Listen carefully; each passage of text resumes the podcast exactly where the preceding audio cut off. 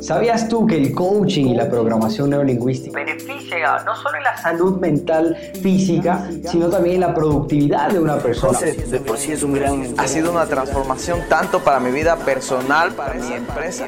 Invertir en tu mente es completamente rentable. Mi nombre es José Saltos y bienvenido a este nuevo episodio. Bueno, mi gente, qué gusto tenerlos por acá. Bienvenidos, bienvenidas a todas las personas. Vamos a arrancar con un tema sumamente interesante que son mitos y verdades de la programación neurolingüística. Y vamos a, ¿cómo diría esta palabra? A desenmascarar, sí, esa es la palabra correcta, desenmascarar muchas cosas que se habla sobre la programación neurolingüística. Cosas buenas, cosas malas, señores, como todo en la vida. La gente siempre va a decir cosas buenas y cosas malas sobre cualquier profesión, en fin, va a depender mucho de sus creencias, de qué es lo que estén pensando, de qué es lo que, eh, de sus experiencias de vida y demás. ¿Listo? Así que bienvenidos nuevamente a este podcast live donde estamos. Recuerden, eh, es una transmisión que lo hacemos en vivo los días martes, miércoles, jueves, 11 horas, hora Ecuador, México, Perú, Colombia, eh, por Clubhouse, YouTube, Facebook, Instagram y creo que ahí están todas. YouTube, Clubhouse, Facebook y Instagram. Bueno, Vamos a arrancar un poquito por acá. Tengo 10 mitos, 10 mitos concretos y 10 mitos y verdades que vamos a hablar sobre el tema de la programación neurolingüística. Yo sé que hemos estado tratando en este podcast temas muy similares, así que hoy vamos a arrancar con algo muy, muy interesante. Primer mito, vamos a arrancar con el primer mito. Usted puede saber si alguien está mintiendo a través del movimiento de los ojos, ¿sí?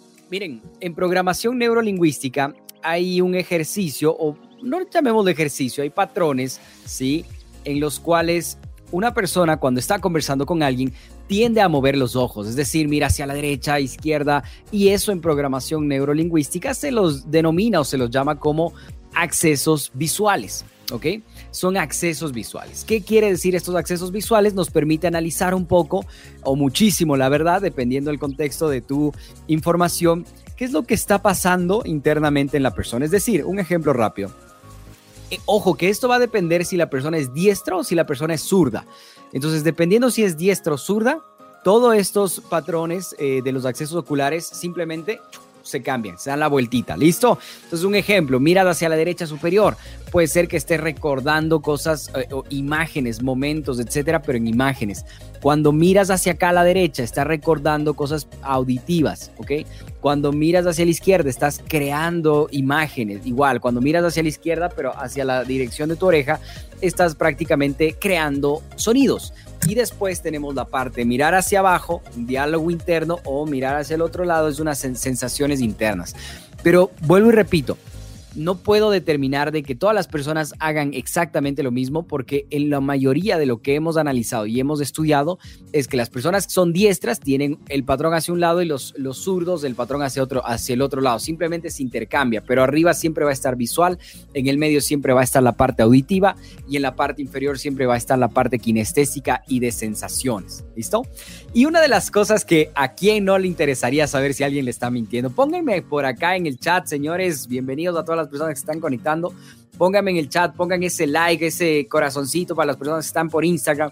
Si no te gustaría saber si alguien te está mintiendo. ¿Qué dices tú? ¿Quisieras saber si alguien te está mintiendo o no? Yo creo que la mayoría de personas quisiéramos saber si nos están mintiendo o no. Sin embargo, en programación neurolingüística, este es un mito, ¿ok? Esto es falso.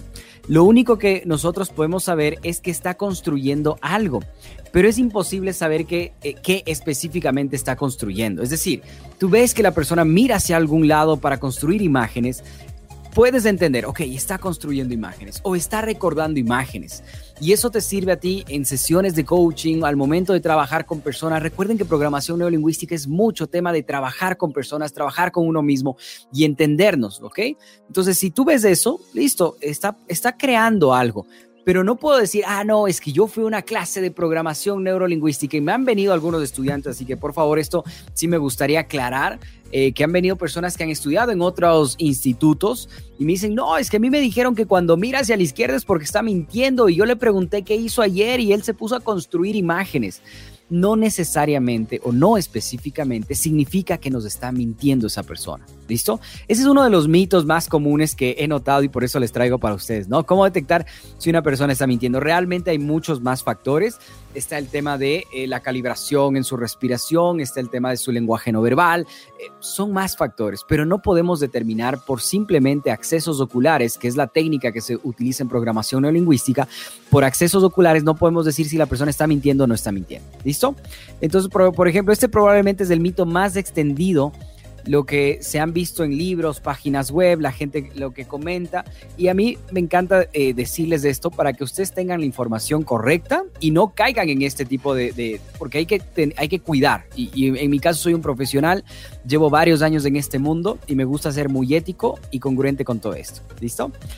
Entonces, por ejemplo, acá tengo una anotación muy interesante. Lo cierto es que cuando una persona, asumiendo que tenga sus movimientos según el patrón normal, mueve los ojos hacia arriba, hacia su derecha, lo único que esto significa es que está construyendo algo, más nada. Puede ser que está construyendo lo que te va a decir, puede ser que esté reconstruyendo su experiencia eh, para poder comunicarse. Esto nos menciona y esto está en el libro de Bandler y Grinder en las señales en De sapos a príncipes, ¿ok? Así se llama el libro, ¿no? Ojo, Igual, bueno, acá tengo otros, otros mitos muy interesantes que les va a encantar sobre el tema de coaching, programación lingüística. Bueno, más programación lingüística, la verdad. Mito número dos. ¿Es posible aprender programación neurolingüística a través de cursos de correspondencia? A esto me refiero. Cassettes, bueno, es muy antiguo, ¿no? Temas de cassettes, eh, tema de audios, ¿ok? Temas de audios o temas de libros en general. Y esto es falso. ¿Por qué? Porque recordemos que en el tema de programación neurolingüística, al utilizar todos los sentidos, visual, auditivo, kinestésico, olfativo, gusto, tacto, necesitamos una experiencia y la programación neurolingüística no se aprende leyendo, se aprende haciendo, ¿sí? Entonces, si tú ves, por ejemplo, yo a mí qué es lo que me pasó cuando yo recién empecé en este en este mundo de la programación neurolingüística, estaba a los 18 años, hice un viaje para Colombia y vi unos libros increíbles donde hablaban mucho de temas de PNL y como yo recién estaba involucrándome, me, fascinó, pero al leer los libros, al ver la información, que me di cuenta que no entendía muy bien, ¿ok? Y que no lo aplicaba. Entonces normalmente estamos acostumbrados en un libro simplemente leer y obtener la información, pero la programación neurolingüística, donde más se aprende y donde más realmente tenemos resultado, es cuando lo aplicamos, cuando vivimos en el día a día. ¿Listo? Entonces solamente, por ejemplo, eh, ojo, igual.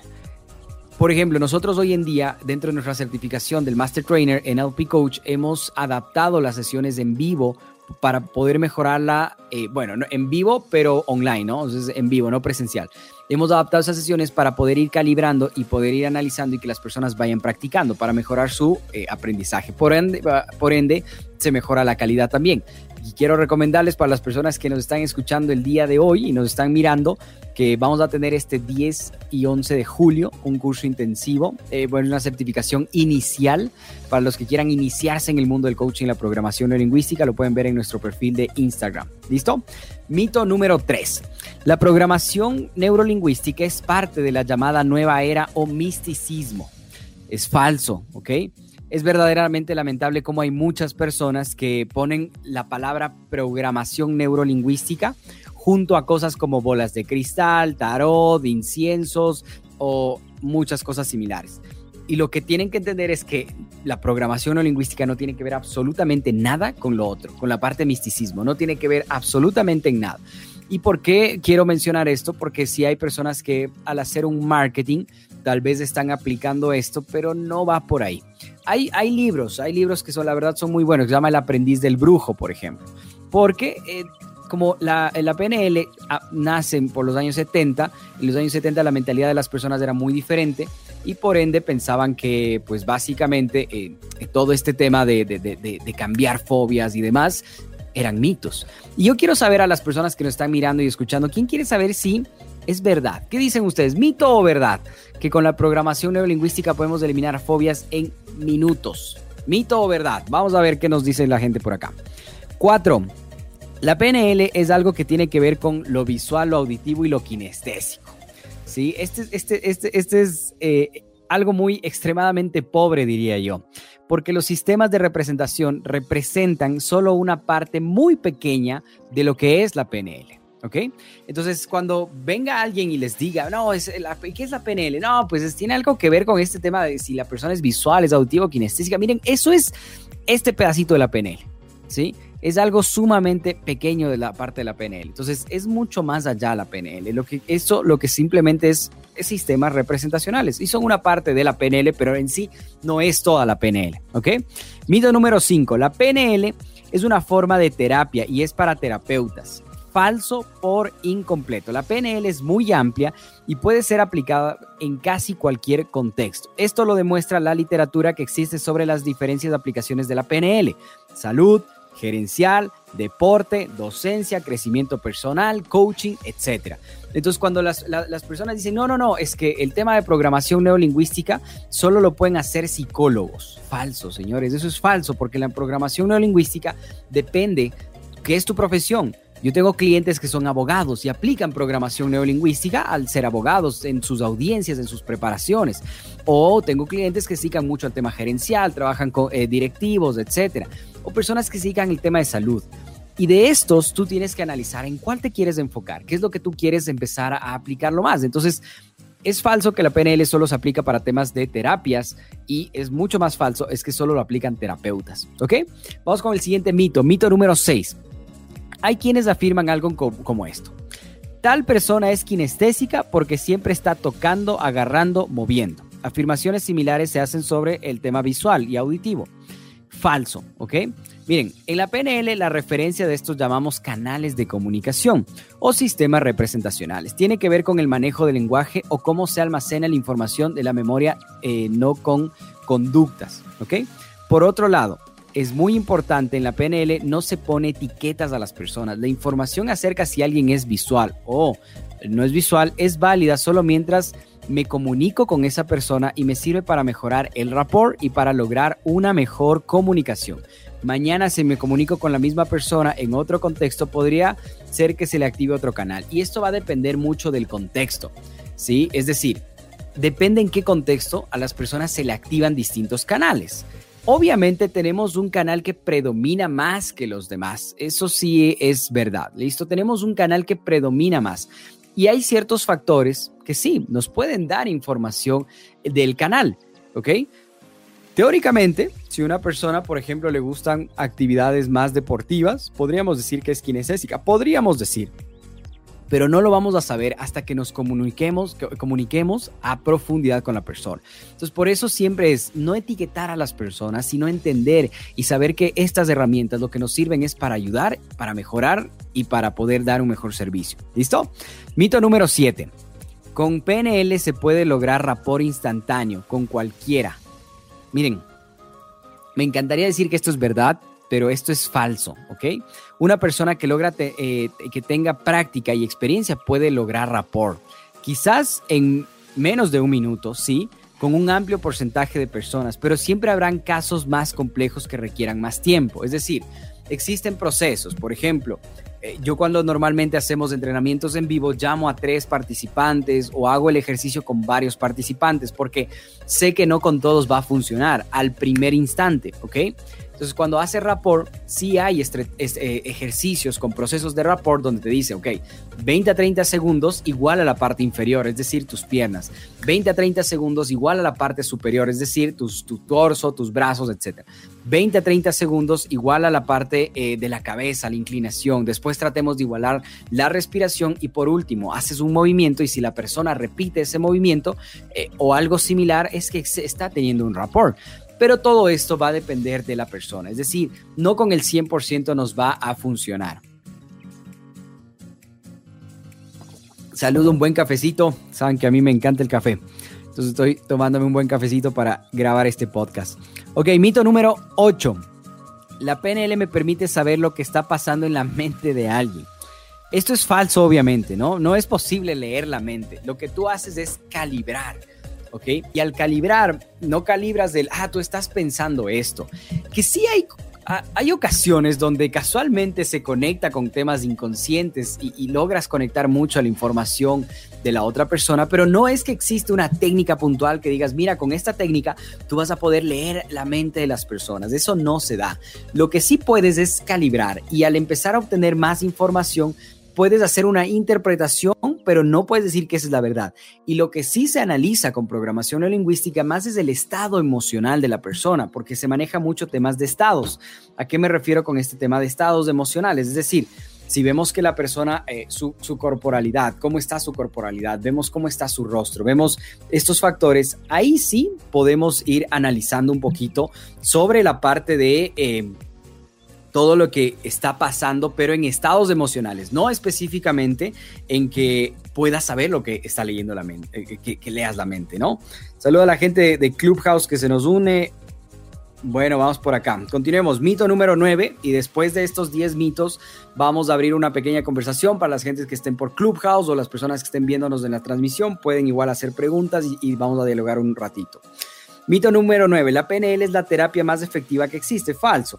El punto no es que la técnica o la herramienta, el punto es quién la maneja. Por ejemplo, Stephen, eh, Stephen o el mismo Richard Bandler son extraordinarios aplicando las técnicas de PNL en contextos terapéuticos. Otra persona que maneje el mismo repertorio podría no serlo. ¿Sí? Entonces, esto ya va a involucrar otras herramientas y otras habilidades más que tengas. Hay personas que son muy buenas en el tema de terapias, hay otras personas que son muy buenas en la aplicación en el tema de ventas, hay otras personas que son muy buenas en la aplicación en el tema de comunicación o enseñanza. ¿Ok? Entonces, es una, es una gran, eh, es efectiva, sí, sin embargo, no podemos decir que a todos nos funciona igual. Entonces siempre va, va, a haber ese tema de la experiencia, el rodaje de la persona quien esté explicando para que exista este resultado también. Y mito número 10, lo que muchas personas estaban esperando. Las fobias se pueden curar en pocos minutos. Esto es definitivamente cierto y no es un mito, es una realidad. La gran mayoría de fobias eh, simples se pueden resolver en pocos minutos en una sola sesión. Sí, nos ha pasado eh, este, temas de fobias, hábitos, etcétera. Sí, cuando son mucho más profundas, eh, toma un poco más de tiempo. es cuando, es decir, toda la experiencia es más fuerte, está más arraigada, está más en el inconsciente, eso toma un poquito más de tiempo. ¿Listo? Esto está ampliamente documentado. Yo he tenido muchos, mucha oportunidad y muchos casos de poder ayudar e igualmente em, nuestros estudiantes han podido resolver este tipo de, de casos, ¿no? Entonces sí se puede eliminar fobias eh, en minutos, realmente es por eso que Tony Robbins hizo muy famoso cuando eliminó el tema de fobias a las arañas y estaba en un, en un documental con Oprah, si no estoy mal, así que sí se puede trabajar. Bueno, veo por acá eh, en Clubhouse está Brenda. Brenda, bienvenida a la parte, a, este, a este podcast live. Brenda, no sé si nos quieres compartir un poquito mitos y verdades de la programación neurolingüística. Estamos gustosos de escucharte, Brenda. Bienvenida.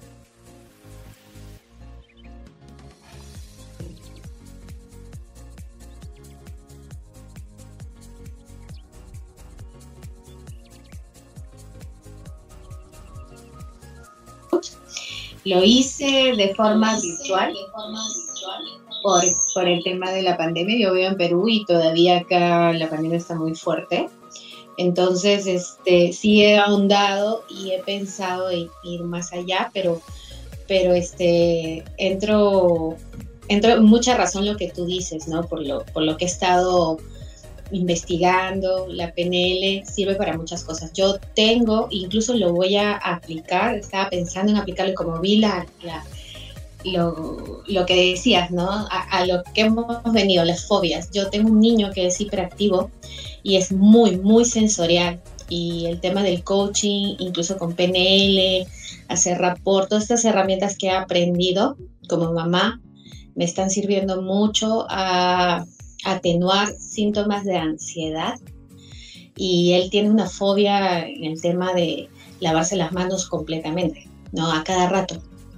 Entonces, estaba pensando, tenía esa, esa curiosidad, ¿no? De si, realmente se, se, le va la fobia porque eh, le crea mucha ansiedad, ¿no? Entonces estaba pensando en eso y ahora que, que tú hablas sobre eso me queda más claro, pero el tema es que en definitiva, y es algo que sí me dijo mi, mi mentor, ¿no?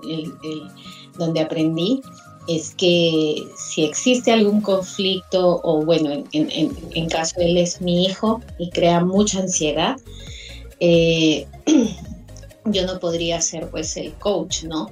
pero creo que, que sí he empezado a aplicar ciertas, ciertas herramientas para bajarle la ansiedad, eh, para calmarlo, porque él es hiperactivo y tiene a veces crisis en que atacan, ya llegan a un grado de, impulsividad máxima, ¿no? Agresividad.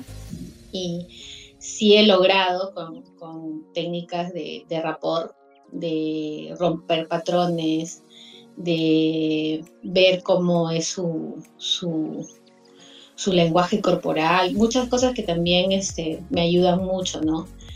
Pero estaba muy fija escuchando que hablara sobre las fobias, ¿no? Eh, porque ese es el tema que me interesa también para aplicarlo con él. Eso era todo lo que quería saber. Súper, mi querida Brenda, muchísimas gracias por estar acá y por participar. Mira, te cuento un poco el, contexto, experiencias que hemos tenido con... Eh, vamos a poner casos similares y sobre todo cómo aplicarlo. Hay algo en el tema de coaching, por ejemplo.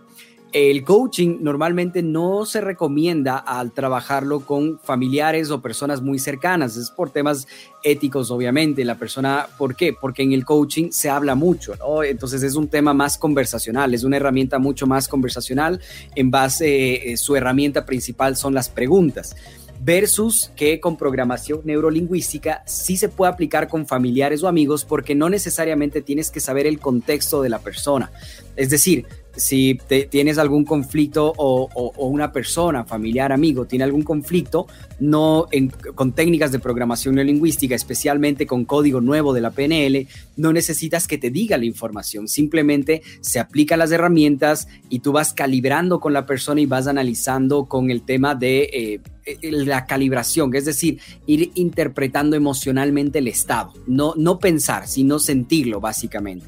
Ahora, para contestarte un poco lo que me mencionas eh, de tu caso, varias recomendaciones que eh, espero que lo puedas aplicar, sobre todo dependiendo de las herramientas que tengas en este momento. Por ejemplo, Niños, eh, en temas de niños se aplica muchísimo. Este, te cuento que mi madre es justamente experta en el tema de niños. Ella hace, una, hace terapias con temas de la visión extraocular o visión mental para que puedan desarrollar el tercer ojo y con eso los niños y adolescentes pueden ver sin sus ojos, o sea, les vendan los ojos y pueden ver. Es una herramienta muy bonita. Pero te cuento todo esto para ir eh, poniendo en contexto lo demás. Entonces, ¿qué es lo que se aplica? Por ejemplo, entrar al territorio del niño. Es decir, normalmente nosotros como adultos, nuestro mapa mental, nuestro territorio ya es sumamente diferente al de un niño. Entonces, si tú quieres ingresar al territorio de un niño, de cierta manera es... Eh, hacer rapport con él, por ejemplo, un niño que está gateando, ¿no? Entonces tú, si lo hablas desde la posición de estás de pie, es como que te ve diferente, pero si tú gateas o te acuestas o te involucras, por ejemplo, en sus juegos, em, en, las caricaturas, en los dibujos o, en las cosas que a él le gustan, en los deportes o en las actividades que le gusta, y desde ahí ir ingresando para entrar un poco con información indirecta e ir colocando un poco información indirecta a la persona o al niño en este caso. Y las herramientas que puedes hacer, puedes hacer herramientas jugando. Entonces, por ejemplo, hay un ejercicio que te recomiendo mucho, se llama Bolas de Croydon. Eh, Michael Carroll, si no estoy mal, fue quien lo creó junto a John Grinder, eh, justamente es código nuevo. En Bolas de Croydon es súper interesante porque tú haces una conversa con la persona mientras vas jugando con una pelotita de tenis, ¿no?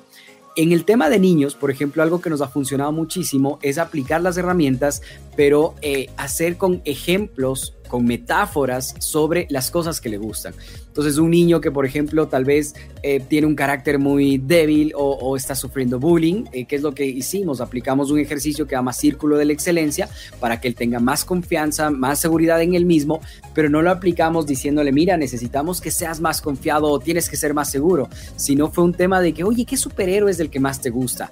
Ah, no, Iron Man, ok, y cuéntame, ¿qué tiene Iron Man que, que, que te gusta? No, mira, su armadura, esto y esto, ¿y cómo crees que se siente Iron Man, ¿no?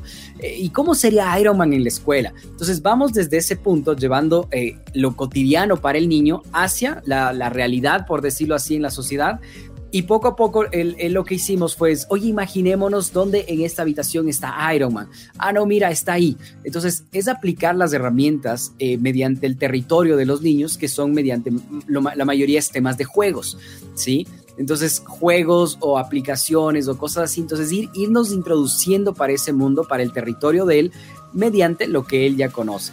Espero que eso te pueda servir y, sea un poco más de guía, mi querida Brenda. Te felicito por estar en este mundo, que es un mundo maravilloso, es un mundo de aprendizaje infinito. Eh, siempre hay que seguirnos aprendiendo, pero sobre todo lo más importante es, ir aplicando las herramientas. Si ya conoces alguna herramienta de coaching o de PNL, lo más valioso, eh, Brenda, que se puede hacer es tomar acción y hacerlo. Sí, yo sé que muchas veces nos da ese miedo de qué pasará si, si lo hago mal o lo hago bien. La mejor forma es hacerlo y poco a poco vamos perfeccionando. Muchísimas gracias, Brenda, igual eh, por estar por acá. Bueno, a toda mi gente de Facebook, de YouTube, de Instagram, igualmente muchas gracias por estar en este podcast live. Compartimos los 10 mitos más comunes, mitos y verdades de la programación neurolingüística. Eh, les recomiendo en nuestro Instagram, en nuestro perfil de Instagram, pueden registrarse a un curso que vamos a tener. Es una certificación inicial. Va a incluir certificado de J7 University Life School y van a poder, vamos a poder pasar un fin de semana, tres clases, dos días, un fin de semana llenos de mucho aprendizaje y compartiendo. Así que los esperamos por ahí también. Gracias a todos por participar dentro de Clubhouse, de Facebook, de Instagram. Por acá tenemos a Rafael también. Antes de despedirnos, Rafael que nos estuvo acompañando la anterior ocasión en Clubhouse. Bienvenido Rafael, ¿cómo estás?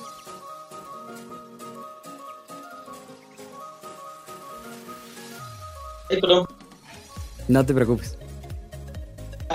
Eh, tú comentabas que había algunas investigaciones. ¿Tendrás las, este, las fuentes para poder este, enriquecerme sí, claro. ¿De cuáles específicamente? ¿De cuáles específicamente?